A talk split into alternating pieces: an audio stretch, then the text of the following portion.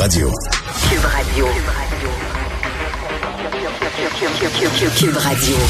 En direct à LCN. Rendu à neuf journées de classe annulées. Le gouvernement Legault qui a soumis hier soir, donc on vous le disait, une proposition de règlement, la Fédération autonome de l'enseignement, le syndicat qui examine la proposition, et rencontre ce soir avec la FSE qui représente près de 100 000 enseignants. Alors, on commence notre joute des analystes avec ces dernières nouvelles sur le front de la négociation. Paul-Mario Emmanuel, bonsoir. Bonsoir. Bonsoir, Sophie. Alors, on considère que euh, tout ça est synonyme de, de, de progrès. Là. On est le 5 décembre, on approche du fameux crunch, euh, Emmanuel? On approche du fameux crunch, mais on n'y est pas encore. Euh, Oui, il y a du progrès. La preuve, c'est que euh, on négocie et qu'on on a, on a arrêté de se regarder comme des chiens de faïence. Là, on est dans une valse de d'offres, de contre-offres, d'aller-retour afin de trouver des voies de passage sur des enjeux qui sont encore assez compliqués. Je vous dirais cependant que pour en arriver à une entente, il va falloir réussir à s'attaquer aux enjeux les plus complexes, comme sur l'allocation des tâches.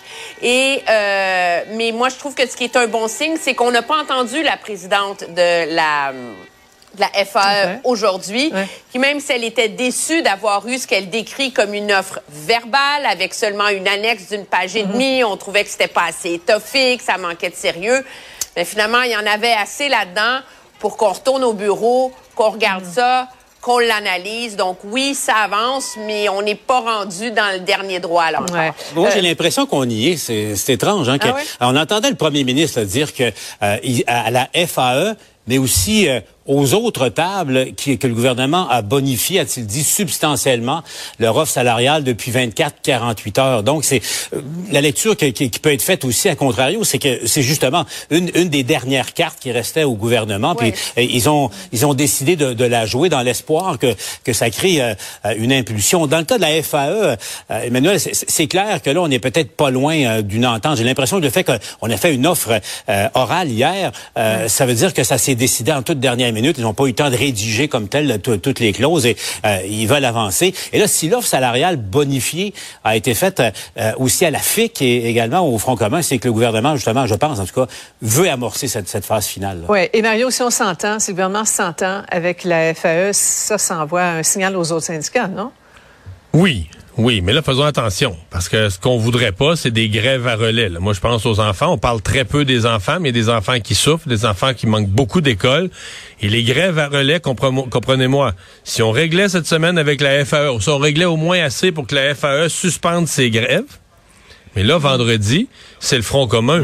Alors, plusieurs des écoles où les enseignants sont affiliés à la FAE ont dans l'école du personnel de soutien affilié des syndicats qui sont dans le Front commun. Donc, l'école, vendredi et la semaine prochaine, serait quand même fermée à cause du personnel de soutien. Ouais. Les enseignants de la FAE seraient payés, mais parce qu'eux eux, auraient fini la grève, mais ils seraient payés chez eux. Ils pourraient pas franchir les lignes de pitage, aller enseigner.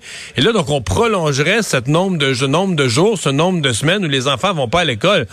Alors, c'est, le gouvernement doit garder ça aussi. Je pense qu'on veut pas vivre la grève à relais, là, chacun son tour, mais les écoles sont tout le temps fermées. En tout cas, on peut dire qu'il y a 368 000 élèves qui sont privés d'enseignement là, depuis le, le 23 novembre. euh, Et on a franchi, ce qu'il faut dire, c'est qu'on est en train de franchir le cap du 10 jours, là, Voilà. où les petits Ouais. accommodements pour sauver euh, et récupérer deviennent presque impossibles. Et c'est ça, je pense, qui met énormément de pression sur tout le Ouais. monde. Et ces Le enseignants-là- gouvernement, comme dit Mario, est dans une situation où il faut qu'ils réussissent à faire atterrir les deux avions en même Ouais. temps. Et, et les enseignants, Les pas de fonds de grève, hein, pas de salaire. À la FAE, Ouais. c'est ça. Mais le gouvernement, au fond, là, joue aux échecs avec trois adversaires différents, à trois tables différentes. Et s'il réussit à conclure le jeu euh, à une des tables, ça aura évidemment Ouais. un effet sur, les autres. Donc, tout ça est imbriqué euh, en ce moment. là.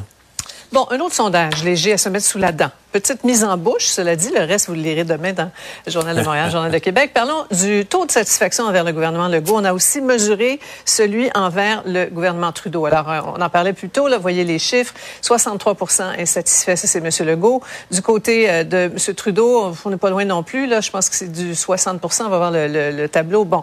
Euh, alors, même chose du côté euh, fédéral. Comment vous interprétez ces, ces chiffres-là? -là? C'est intéressant qu'on on soit à peu près dans les mêmes eaux euh, aux deux niveaux du gouvernement. Comment, Emmanuel, tu vois ça?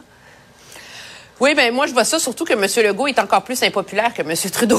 c'est ça qui est quand même assez euh, assez surprenant là, parce que euh, on parle de l'usure du pouvoir de Ouais. M. Trudeau qui fait face à une défaite inévitable, puis en vérité, euh, il y a un tout petit peu plus d'appui que Monsieur euh, Legault.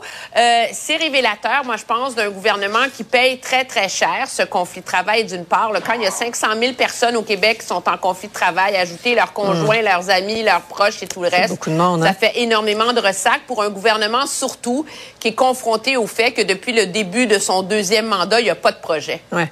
Ouais. On est dans la gestion à la petite semaine.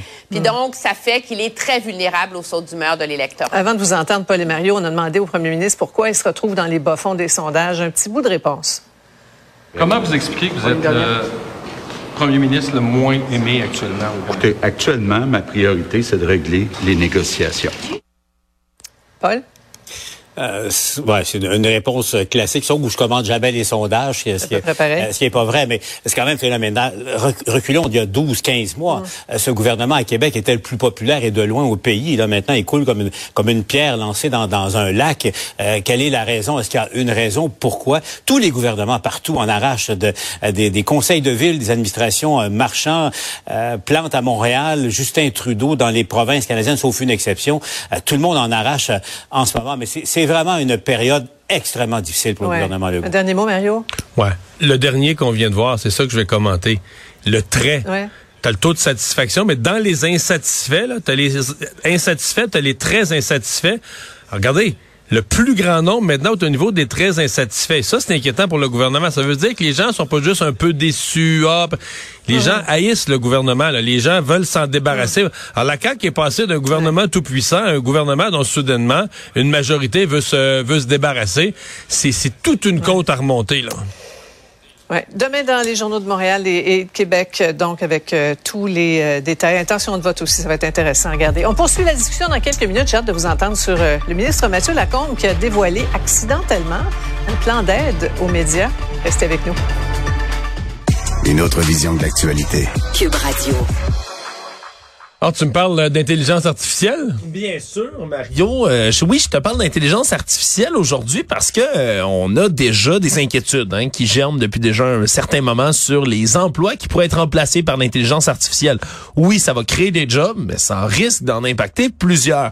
Et c'est entre autres un rapport du département de l'éducation du Royaume-Uni qui s'est penché là-dessus puis qui ont décidé de publier un rapport il y a quelques jours de ça Donc, des, concernant des métiers qui seraient facilement remplaçables par l'intelligence artificielle. ou du moins qui semble l'être, là, parce Ouais. qu'il y a beaucoup de critiques qui émergent de ce rapport-là, parce que ben le top des emplois, là, on a listé 365 emplois différents qui pourraient être impactés ou remplacés plus facilement par l'intelligence artificielle, des plus facilement remplaçables, au moins facilement remplaçables.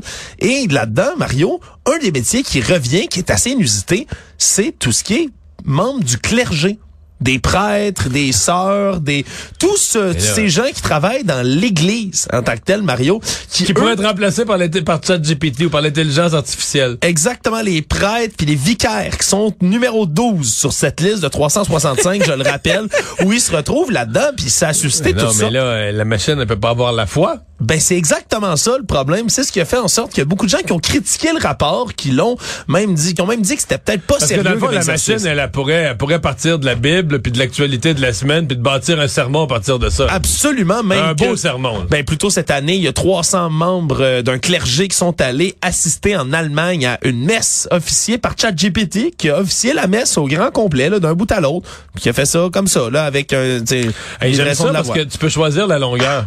Ouais, c'est ça, tu peux dire je peux Mettons faire la, messe de, sermon. mettons la messe de minuit, là, t'as hâte d'aller manger, puis tout ça, t'as mis 33 minutes, c'est assez. Oui, Pas, pas, pas une heure, là. Voilà, Euh, minuit à minuit 33, on est sorti de l'église, tout va bien.